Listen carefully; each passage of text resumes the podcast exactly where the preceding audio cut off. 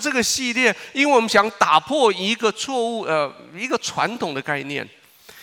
传统概念是因为当早期教会传来到华人世界的时候，教会带来很多的社会服务的资源，所以教会给人的印象就是提供资源，就是连接外国，就是救苦济贫。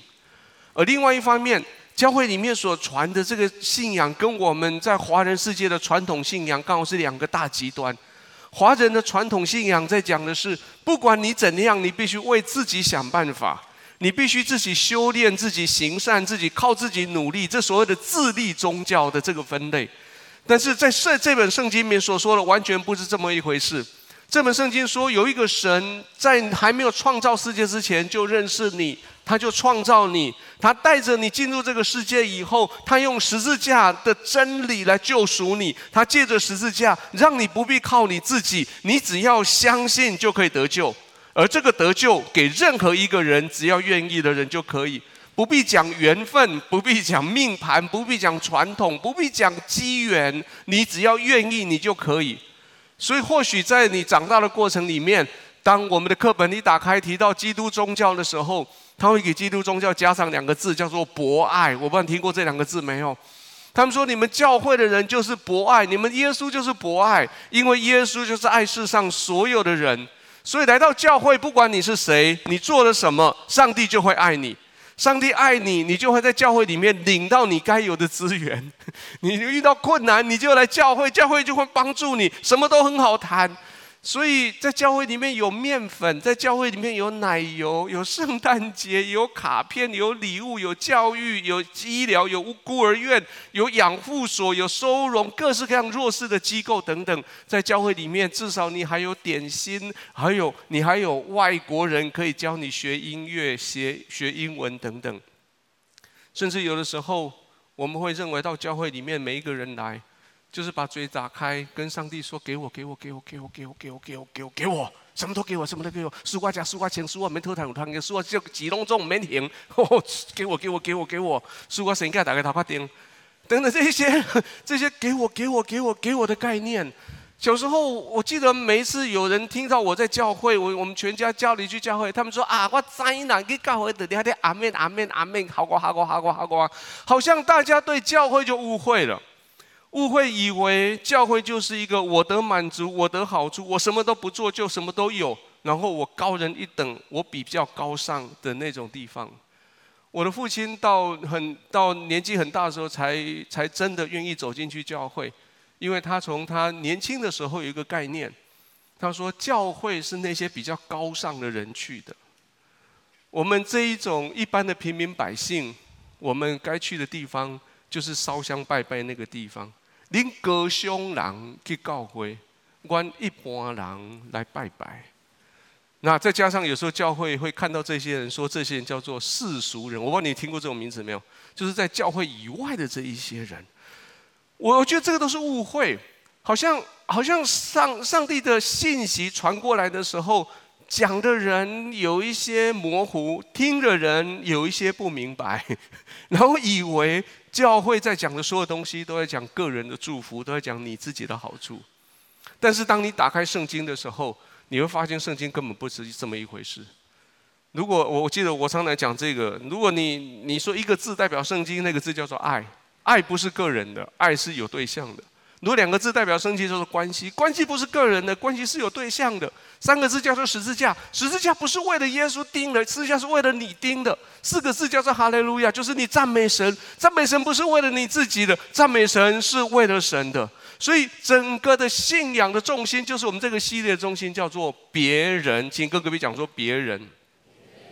别人是波一也别，不是中间中间一个一，你不能讲别人哦，别人那就不是标准语，叫做别人。在讲的是别人。神告诉我们说：“我祝福你，我供应你，你要长大，你要丰盛，你要多结果子，你要活出生命的命定，这都很好。但是不要停在那里。神说：我要给你多结果子，是因为你要帮助其他人多结果子。我要给你，你要长大，是因为你要帮助别人长大。你要丰盛，因为你要帮助别人丰盛。”你要活出你的命定，因为你要帮助别人活出他的命定。你要享受享受天父给你的福分，因为你要将这个福分给分出去。耶稣很注重这件事情。当耶稣派他的门徒两个两个出去的时候，耶稣告诉他们说：“你们去，去医治病人，叫死人复活，叫长大麻风的洁净，把鬼赶出去，这是你们的任务。”他说：“我跟你们告诉你任务的，你们为什么要这么做？因为最后那句话我们接着读：因为你们白白的得来，也要白白的舍去。每一个门徒在神的面前都有他的故事，我们中间每一个人都有我们的故事。我们的故事都是在遇到耶稣之前，我们什么都没有。我们遇到耶稣以后，神他给我们许许多多的祝福。当耶稣要这些门徒两个两个出去的时候，耶稣告诉他们说。”你们没有为你们自己所承受的东西付上任何代价过，现在你们也要没有任何代价的将祝福转送出去。各位，我相信在这个教会这几千个人，每一个人都有一个故事，包括我自己在内，我们都可以告诉别人，我们怎样从耶稣领受白白的恩典。在这几十年，当我们还在地上在存活的时候，我们的责任。就是活出见证，告诉别人神怎样改变我。我们的责任就是白白得来的，我白白的给出去。我们的任务就是叫别人因为我而蒙受祝福。这是今天我要告诉你的故事。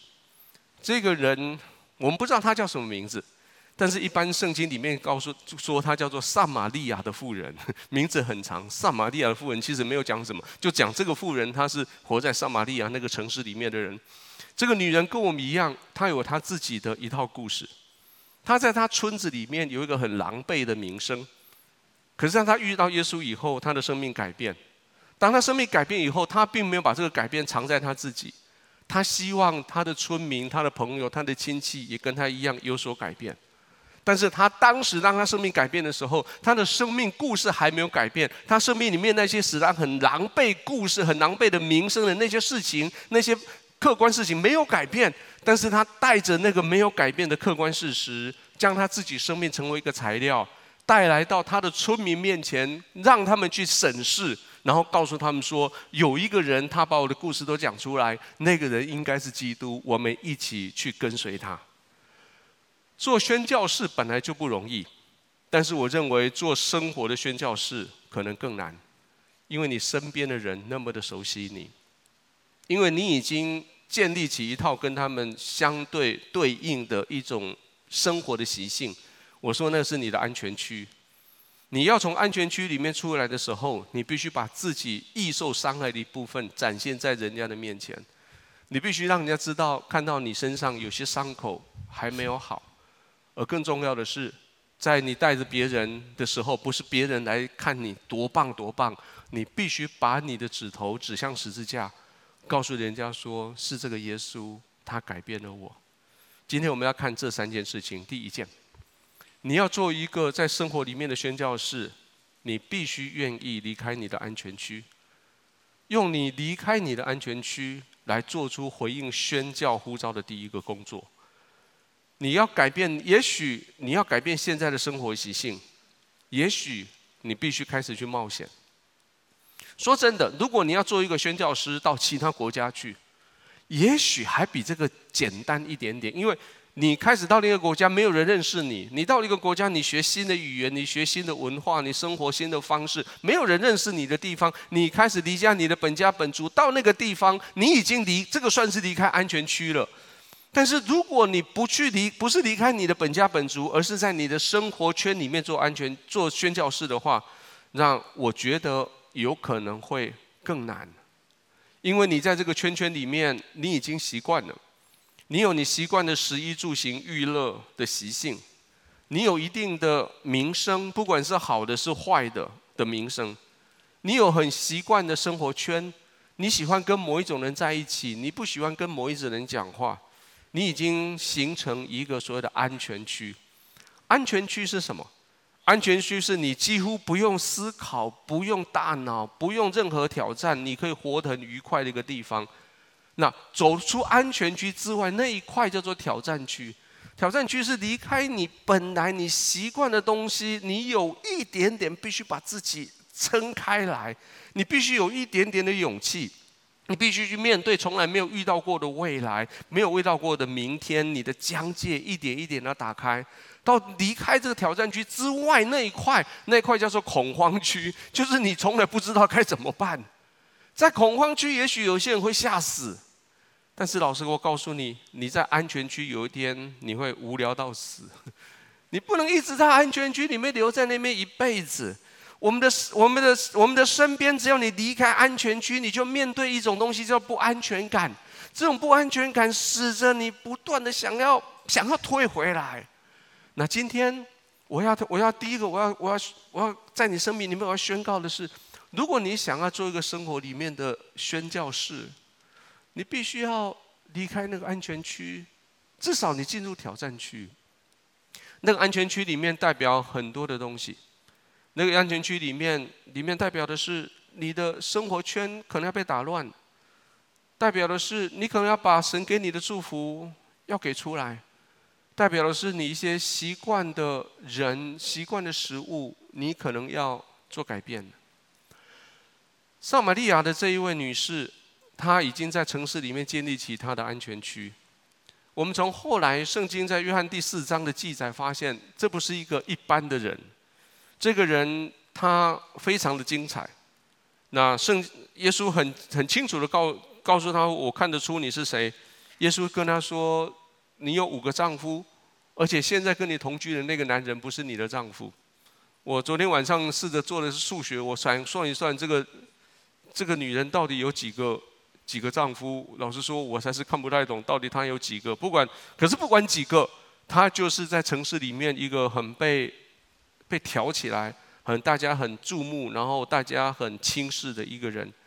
那他为了这个事情，他必须给自己创造一个安全区，所以他的安全区是，他就不再去跟任何人一起沟通，不跟任何人一起在那边做那些社交的工作。所以在在那个地方的一般的习惯是打水的时候是下午日斜西山以后，傍晚的时候太阳没那么大的时候，带着水瓶来打水。那来到水水井旁边打水的同时，大家也交换一下意见，交换一下社区的情报。谁的孩子要结婚了？谁的孩子去城里面上大学？谁家的小狗不见了？谁家的谁家哪一道菜煮得很好吃？等等这一些的这些的社区的情报。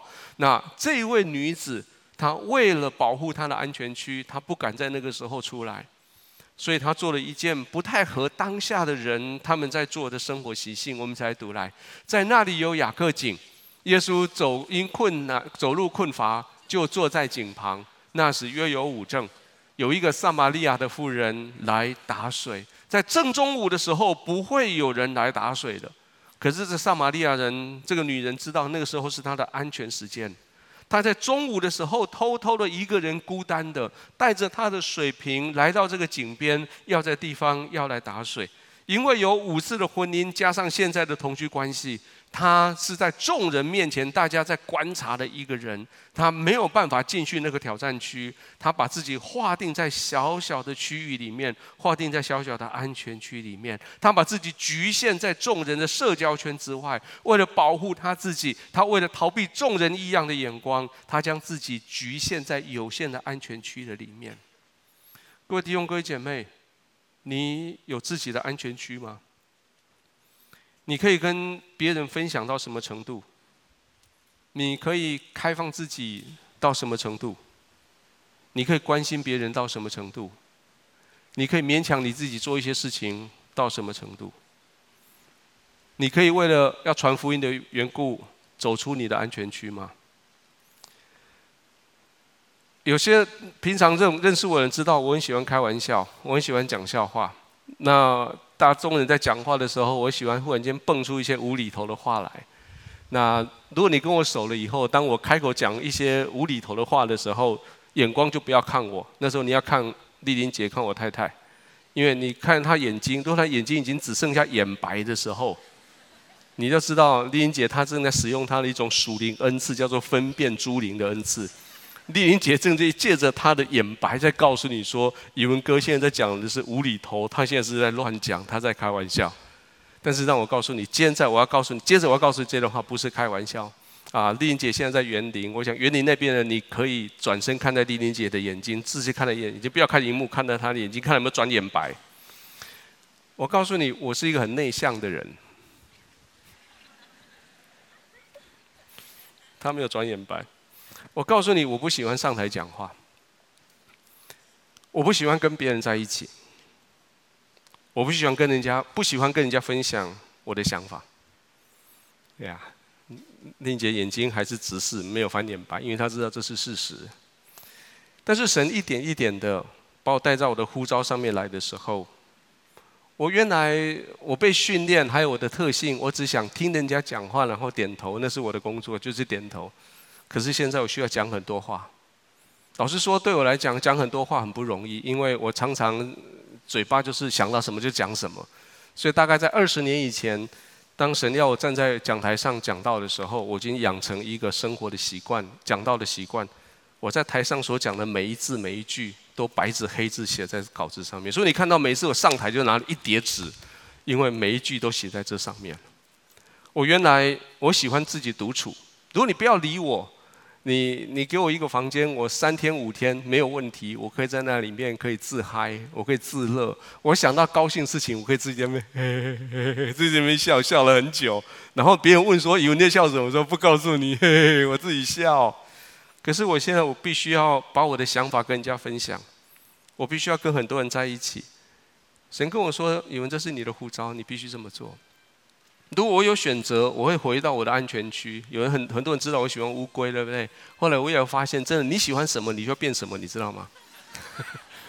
对 呀，我我我我很我很羡慕乌龟，它可以随时可以躲在它的壳里面，不被外界的干扰。那我最近我给自己买了一个很棒的东西，就是那种抗噪式的耳机，就是你整个戴上去，然后开一个机器一一个按钮按上去，外面声音全部都不见。然后你可以在你完全没有声音的世界里面，我可以在那里面很久很久很久，你知道吗？可是神说你要从那里面出来。神跟我说，我呼召你要做做传道人，你要不要？我就跟神说要，那整个事情就 就被翻转了。耶稣知道这个撒玛利亚人他的安全区是在哪里，耶稣知道这个撒玛利亚妇人他的痛点在哪里，耶稣却去碰触他。告诉他说：“你躲在这个安全区里面够久了，出来。”中间有一段故事，我们今天就跳过不讲。我相信其他其他讲堂会继续讲到故事。结局是什么？结局我们去读这个结局。那妇人就留下水罐子，往城里去，对众人说：“你们来看。”有一个人将我素来所行的一切事都给我说出来了，莫非这就是基督吗？这个妇人她并不是因为耶稣把她故事讲出来，她生气，因为耶稣把她讲出来，她知道她的事情有人理解，而且耶稣告诉她说：“我给你活水，你不必这么远来离取水。从今以后，你用心灵诚实可以敬拜神。”她整个就活起来，她不再管她的安安安全区安全不安全了，她不再管她的痛点不会被碰的。各位，你的痛点在哪里？可以被碰吗？因为你有痛点，所以你建造安全区，把它保护起来。因为你有安全区，也因为这样拦阻你的继续的发展。你走出安全区来回应你呼召的时候，你不仅为了你自己的发展，而且你是为了要祝福别人。圣经里面有一个很有名的人，叫做大卫。他有一段时间躲在他的安全区里面。大卫被暗立的时候，据说大卫被被呃撒母耳暗立的时候，大概在十四岁、十五岁那附近而已。等到他真的成为以色列的王，那是到三十岁的时候。所以这中间十几年他在做什么？十几年他的工作就是逃离扫罗王对他的追杀。有一段时间，大卫逃到了一个地方，这个地方叫做亚杜兰洞。大家逃到那里去的时候，大卫到那边去，逃到那个亚杜兰洞。我们一起读来，大卫离开那里，逃到亚杜兰洞。他的弟兄和他父亲的全家听见了，就下到他那里去。凡受窘迫的、欠债的、心里苦恼的，都聚集到大卫那里。大卫就做他们的头目，跟随他的约有四百个人。大卫这时候还不到三十岁的时候，他逃到这个洞里面，才发现有四百个人跟着他。这些人都跟他一样，在寻找一个安全区的。他们就在那里住了下来。你可以发现圣经里面这个时候怎么讲大卫吗？叫大卫是他们的头目，哎。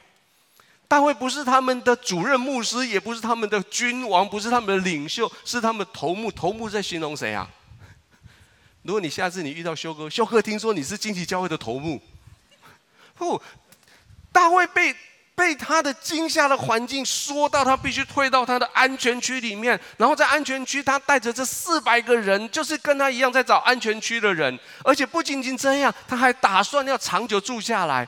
他把他的爸爸妈妈带到带到摩押地去，把他托给摩押王，告诉那些王说：“我我我我爸爸妈妈托你，我躲到山里面去，然后让我等等看神到底要怎么做。”那圣经说，大卫领他父母到摩押王面前，大卫往山寨住多久？那他父母也住在摩押王那里有多少的日子？一直到有一天，神差遣他的先知迦德来找到大卫。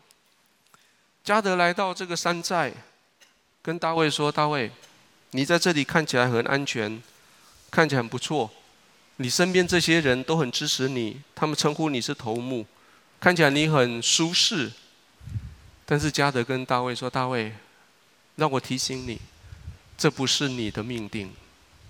大卫，神高立你，不是为了要在这个亚杜兰洞里面做这四百个人的头目，神高立你是要做以色列帝国的君王。”先知迦得对大卫说：“你不要只住在山寨里，你要往犹大地去。”大卫听到这句话，他离开了，进入哈列的树林。最后，他来到了耶，到到耶布，在希伯伦，在希伯伦被安立为君王，就位。然后，最后他来到了耶路撒冷做王。各位，你离开你的安全区会有挑战的。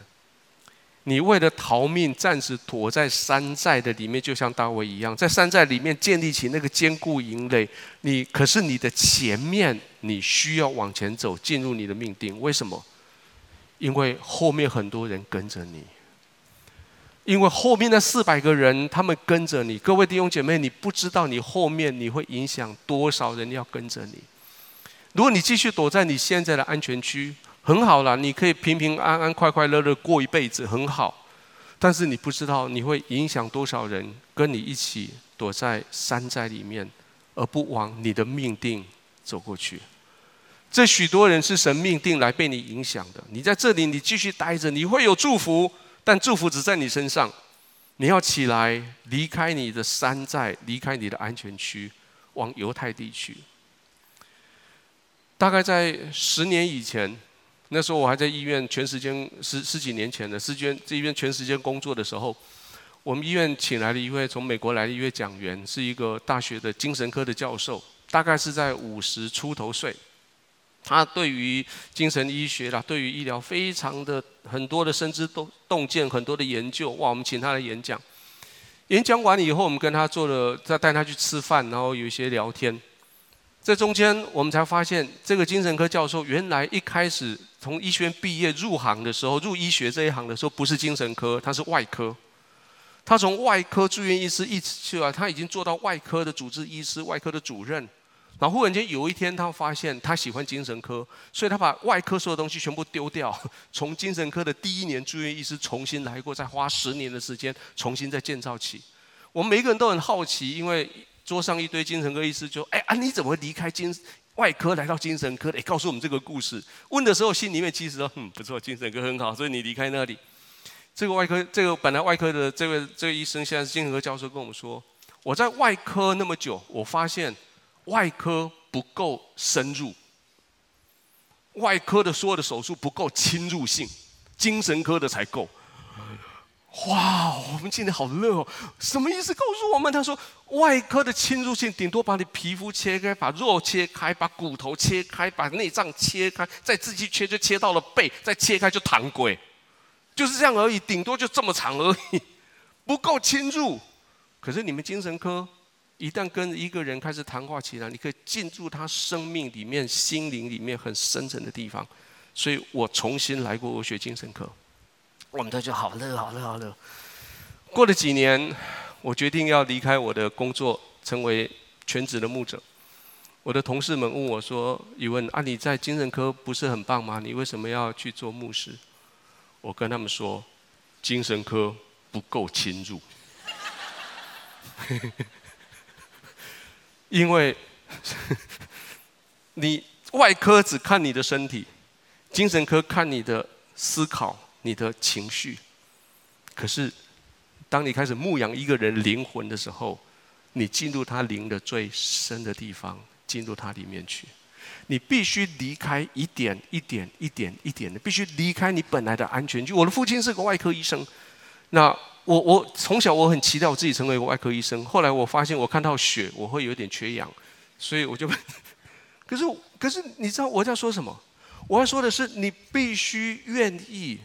离开你的山寨，离开你的安全区，离开神让你在那个地方你觉得还不错的地方，必须往前走。但是往前走时候遇到一个问题，你身上还有一些东西没准备好。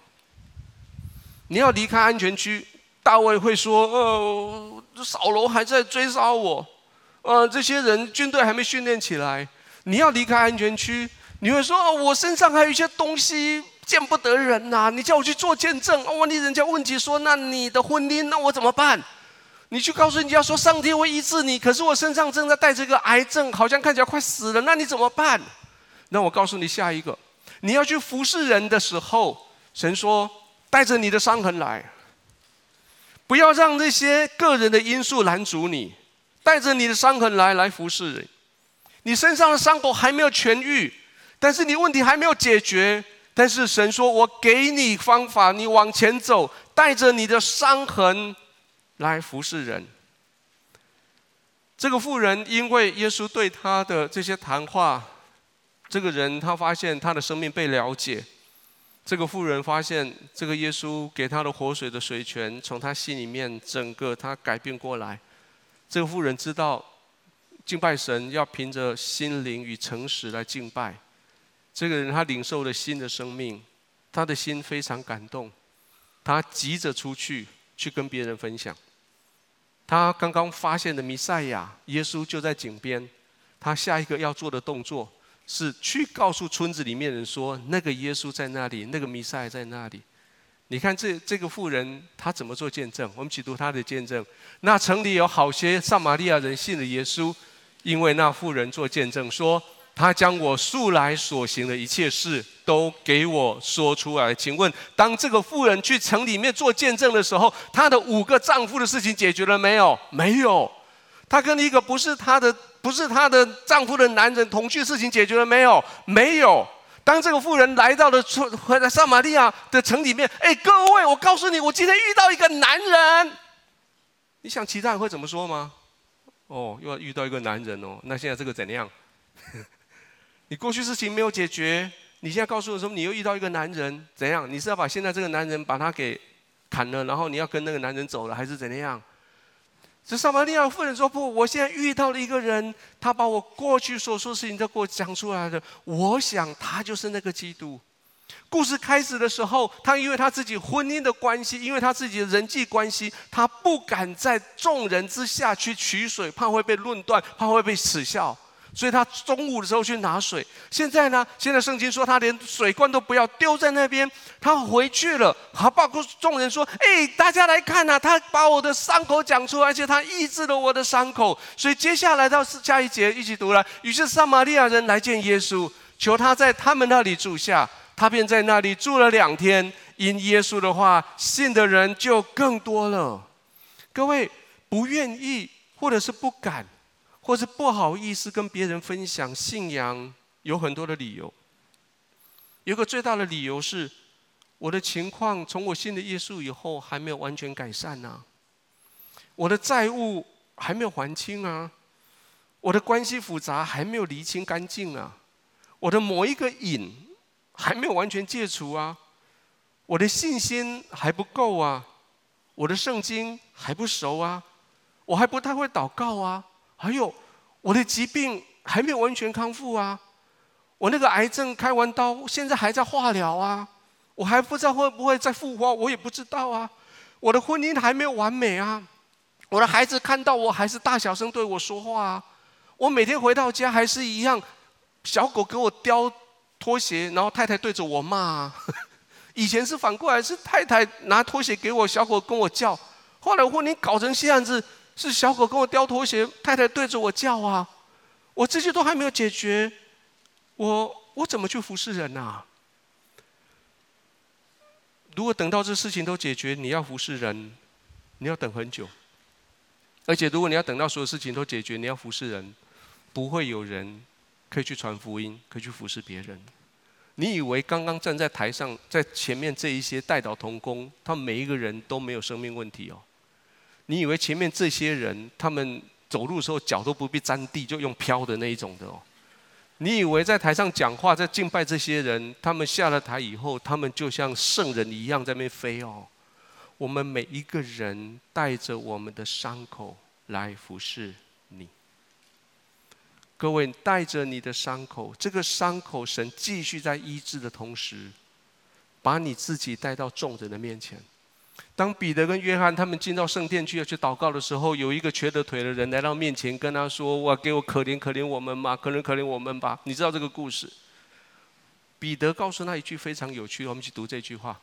彼得、约翰定睛看他，彼得说：“你看我们。”彼得告诉这个人说：“你跟我要钱，你看着我。”我相信后来彼得也许有机会跟人说：“你你知道我以前是谁吗？”你知道我以前是个捕鱼的吗？你知道我的个性是多么的强横吗？你知道我遇到耶稣以后，耶稣怎么教导我？我怎么努力学？可是有时候我学不来吗？你知道耶稣有些讲话，耶稣讲的我听不懂吗？你知道耶稣后来在被卖的那一天，我还本来说要信誓旦旦支持他，后来我背叛了他。后来耶稣现在升天了，他要把福音传到地极。老实告诉你，我们还不知道该怎么办。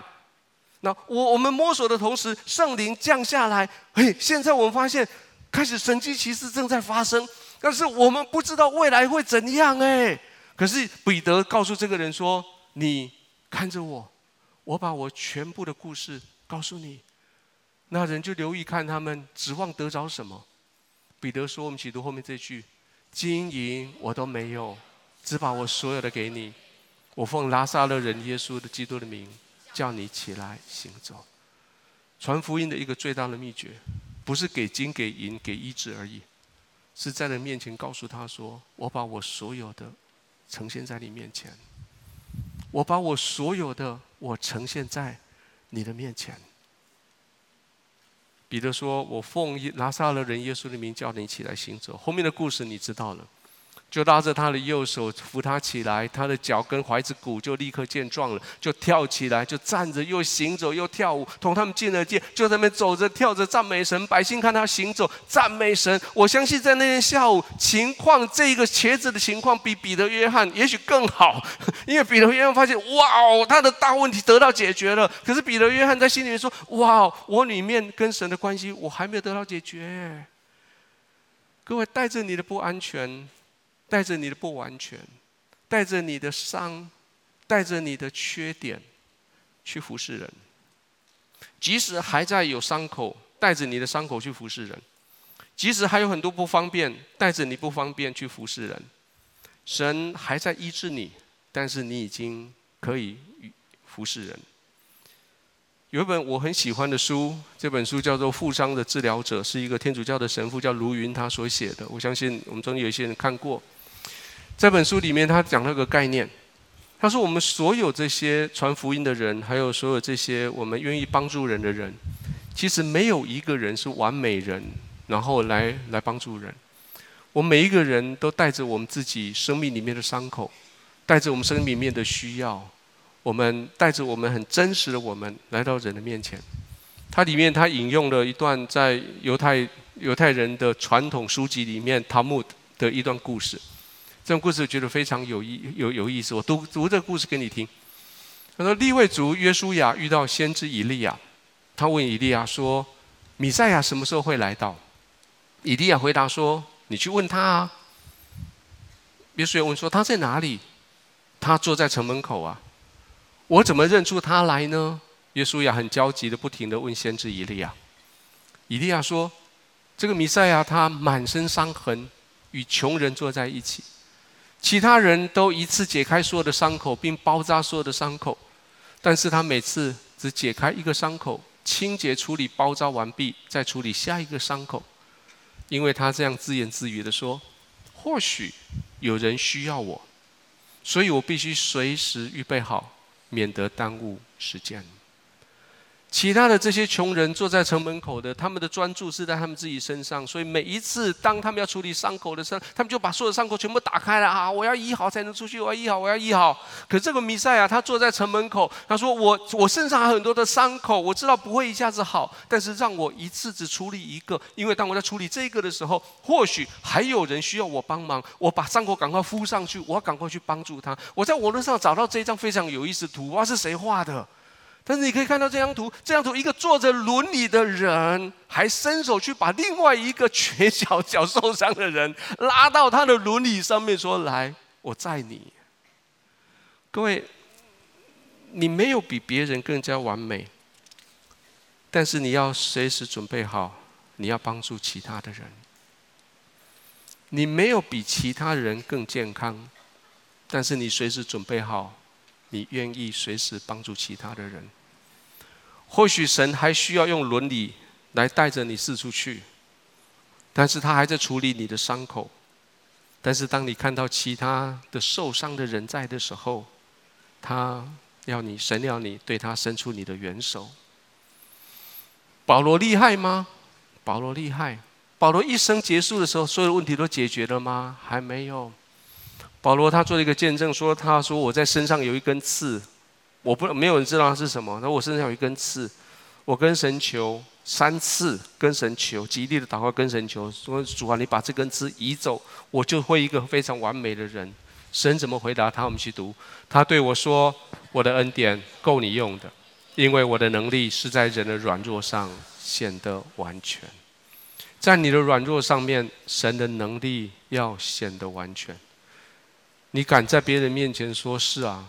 我的婚姻现在我还在挣扎，你敢在对人面前？对啊，那个某一种东西的瘾，我现在还在挣扎，但是我相信上帝会帮助我，好不好？我们一起来努力。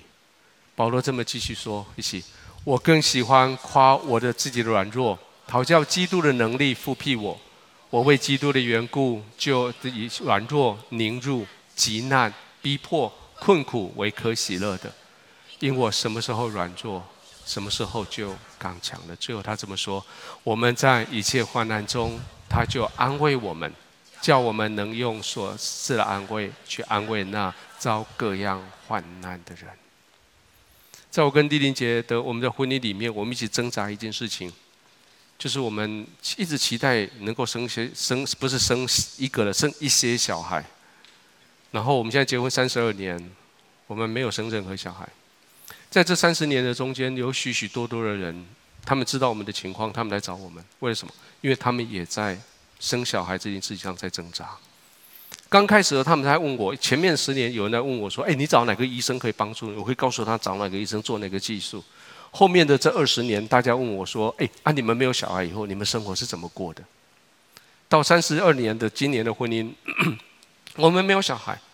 可是我带着这个伤口，我跟丽姐带着这个伤口，这个带着这个没有得到满足的这个患难，我相信很多人因为我们得到了安慰。我们身边现在有好多的跟我年纪或者比我们年轻的的弟兄姐妹，他们在婚姻里面在挣扎这些。我甚至有一些的专题演讲，还有一些的工作坊是专门在针对这一类的这一类的人。我告诉他们说，神怎么样使用我身上这个伤口。神怎样使我的婚礼里面的这一个，如果你把它当做伤口的话，我叫许多人要得到欢，要得到安慰。各位，你身上那个伤口，不要让它就干干，就单单在那边流流血，单单在那边痛。我相信，我每一个人生命里面的每一个伤口，我们生命里面每一个忧患，每一个灾难，都有他神他的美意。每一个人，你身上你的忧患、你的患难、你的苦难，都可以成为别人的祝福。你怎么样让你的苦难变成成祝福？一个最重要的原则，你要成为一个很真实的人，不要假装，不要假装说上帝创造我以后什么都很美好，不要假装说我从树瓜夹树瓜钱，我们特等五堂英，不要假装说上帝给我什么东西我都很棒。不管是你在经济上、工工作上、在心性上、在你的关系上、生活习惯上、性格上、你的情绪、疾病、家庭、婚姻，各式各样的，你就在人的面前把你的真实一面展现出来说：“我就是这样，就算我是这样，上帝还是使用我，把人真实的带到上帝的面前，这是我们传福音的最重要的工作。这是第三我要告诉你的，把人带人要归向耶稣，而不是带人归向你。一个人为什么要不专不真实？因为他以为他可以把人带到他的面前来。一个人为什么不真实？因为当一个人来到面前的时候，如果让他看到他的真实一面，他怕这个人会跑掉。一个人为什么不真实？因为他以为是他在叫人得救，他以为是他叫人蒙恩典。一个人为什么不真实？是因为以为他以为他叫人得。得医治，是他叫人家的病得到医治。他会想出想出一些奇奇怪怪的东西来创造自己一个假象。如果你走过我们的培育系统，你知道培训课本里面有一章叫做 Super Dave，有一个大一个一一个呃呃 Super Steve，还记得吗？一个 Steve，然后他后面有一个呃像超人那种红衣服的飘，我我就是这么伟大的人。各位弟兄，各位姐妹，信了耶稣之后，你在上帝面前可以真实。可是你在众人面前更应该要真实，带人来到耶稣面前，而不是带人来到那个假装的你的假象的面前。当这个妇人她很高兴的带着她的新生命冲进去村子里面去传福音的时候，她的耶稣的这些门徒回来了。我们来读这段故事，非常有趣的故事情。这期间，门徒对耶稣说：“妈比，请吃。”耶稣说：“我有食物吃，是你们不知道的。”门徒就彼此问说：“莫非有人拿什么给他吃吗？”耶稣说：“我的食物就是行行差我来者的旨意，做成他的工。”耶稣他说：“我我的服事不是关于我，我的服事是关于天赋，是差是关于那差我来到地上那个神。”然后，当他们正在谈话的时候，撒玛利亚妇人已经进去城里面。把他的故事告诉他们，把他自己的安全区走出来，把他的伤口秀给他们看。他们看到他的伤口，他们知道医神开始医治伤口，他们被他感动了，他们跟着他来。可是他没有在那边开个布道会，说好，我们就在这边设个撒玛利亚教会，你就不要去，就在这里跟着我。不，撒玛利亚这个妇人告诉他说，那个基督在那里，你们去吧，我们去，我们去找那个基督。他带着这一群人离开了城市，走在田间。所以耶稣接下来这段很有趣的记载，咱们去一起读来，请。你们岂不说到收割的时候还有四个月吗？我告诉你们，举目向田观看，庄稼已经熟了，可以收割了。请跟隔壁讲说，原文叫做发白。跟再跟他讲一次说，说看圣经要看小字。圣经里面这个小字，他说这个田里面，耶稣说田里面已经发白了。各位，你想，你有没有想过哪一种谷物熟的时候是发白的？好像没有哦，棉花。所以这我们中午把它翻译成熟了，当然还不错。但是耶稣的意思是什么？耶稣是说，我们现在离收割还有四个月哦。可你看城里面，你看那个田里，这个田里面远远的看过去，在田间有白色的物体正在移动。这里一点，那里一戳。从城的方向往我们所在的雅各井的方向正在移动。撒玛利亚人他们这个种族最喜欢的颜色是白色。到现在为止，所有撒玛利亚人他们每一天穿的衣服是白色的衣服。当耶稣在跟这些门徒讲话的时候，耶稣告诉门徒说：“到收割的时候还有四个月。”但是我告诉你错了，可以收割了。你看看那一些，一个一个，一群一群的这些撒玛利亚人，因为这个妇人给在城里面所做的见证，他们离开了城子。经过这些田地，来到雅各雅各井的旁边，他们冲过来要来就近耶稣。他耶稣在说的不是田里的作物，耶稣在说的是那些穿白衣服的人，一波一波的涌过来。我相信耶稣如果是近期教会的，他会说：赶快把新人名单拿出来，准备留下资料，赶快准备个人谈道，准备受洗面谈，准备内在医治的工具，准备领他们遇见主，还有准备报名以往的报名表，赶快拿出来。我相信耶稣在那边告诉他们的是，告诉他的门徒说：记得看那些人，福音已经借着那个那个妇人，已经传到那个地方去了。因为这个妇人没有将她自己故事隐藏起来，因为这个妇人没有等到她回去整理好她的婚姻再来做见证，而因为这个妇人，她没有将人带到她的身边来，只是来观察她，来在赞美她。这个妇人将众人带到耶稣的面前。四章三十九节，我们刚刚已经读过，我们再好好的看这一段经文。他说：“那城里有好些撒玛利亚人信的耶稣。”因为那妇人做见证说，他将我素来所行的一切都说出来了。于是撒玛利亚人来见耶稣，求他在他们那里住下，他便在那里住了两天。因耶稣的话，信的人就更多。我们一起读最后这一段，便对妇人说：“现在我们信，不是因为你的话，是我们亲自听见的，知道这真是救世主。”当你带人信耶稣的时候，你会刚开始你会想很多方法，想要劝人信耶稣，但直到最后，这个人会告诉，告诉你说：“我我们信耶稣不是因为你讲了什么，我们信耶稣是，我们知道听见了，这耶稣真的是救世主。”你的故事绝对会感动人，你愿意，一旦你愿意走出安全区。你愿意把你故事亮出来？你愿意带着你的伤还没有痊愈的伤来做见证，来鼓励人，一定会感动人。就像你刚刚所看到的，呃，我我们的正正义姐妹她的这段这段见证片一样，你非常的感动。但是感动的不是你叫人家感动，感动的是你叫人因为感动而去跟随耶稣。是重点，不是你感动他叫他跟随你。重点是你感动他，然后你跟施洗约翰一样，指着耶稣说：“看哪，上帝的羔羊，除去世人罪孽的。”各位，这是我们的福音的重点，不是我，不是我能够帮助你，是耶稣，他为你死在十字架上，不是我带你到看，到不是我为你开路到上帝那里去，是耶稣他为你开亲近神的道路。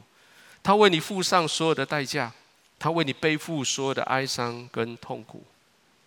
而我们从故事后面，你继续读福音书跟使徒行传，你发现从那个时刻开始，撒玛利亚的福音的门就被打开了。使徒行传到第八章说，使徒在耶路撒冷听见撒玛利亚人领受了神的道，就打发彼得、约翰往他们那里去。到后面说，使徒既然证明主道，并且传讲，就回耶路撒冷去。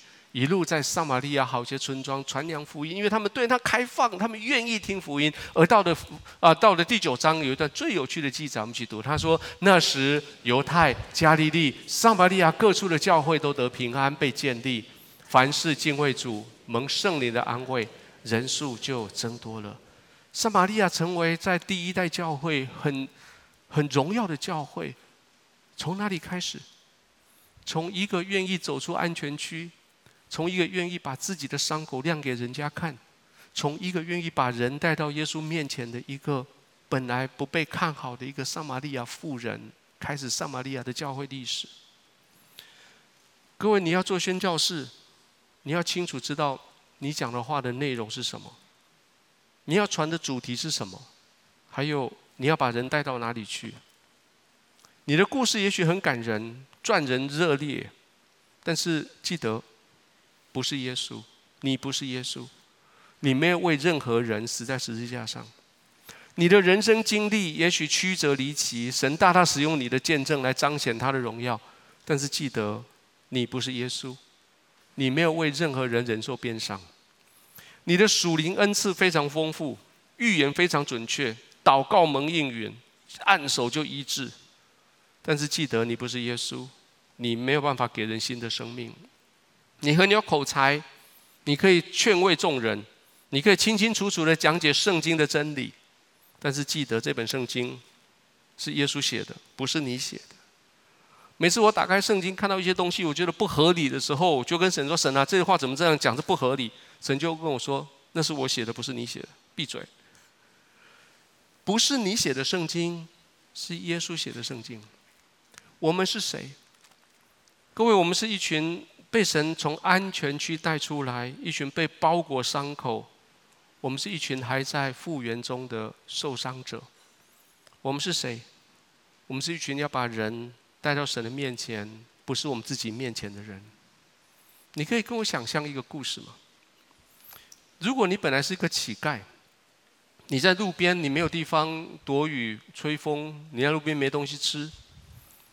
有一天，城里面那个员外派的他儿子出来，他把你带着你进到员外家里面去，然后洗你的伤口，把你换上新的衣服，给你东西吃，让你有地方住。然后他最终是他他称呼你为他的儿子，他称呼你为他的女儿。然后他说去。去街上去找其他那些乞丐。各位，你到街上的时候，你会满兜子包包里面带着面包，告诉他们说：“来吃面包，我给你的。”吼吼吼！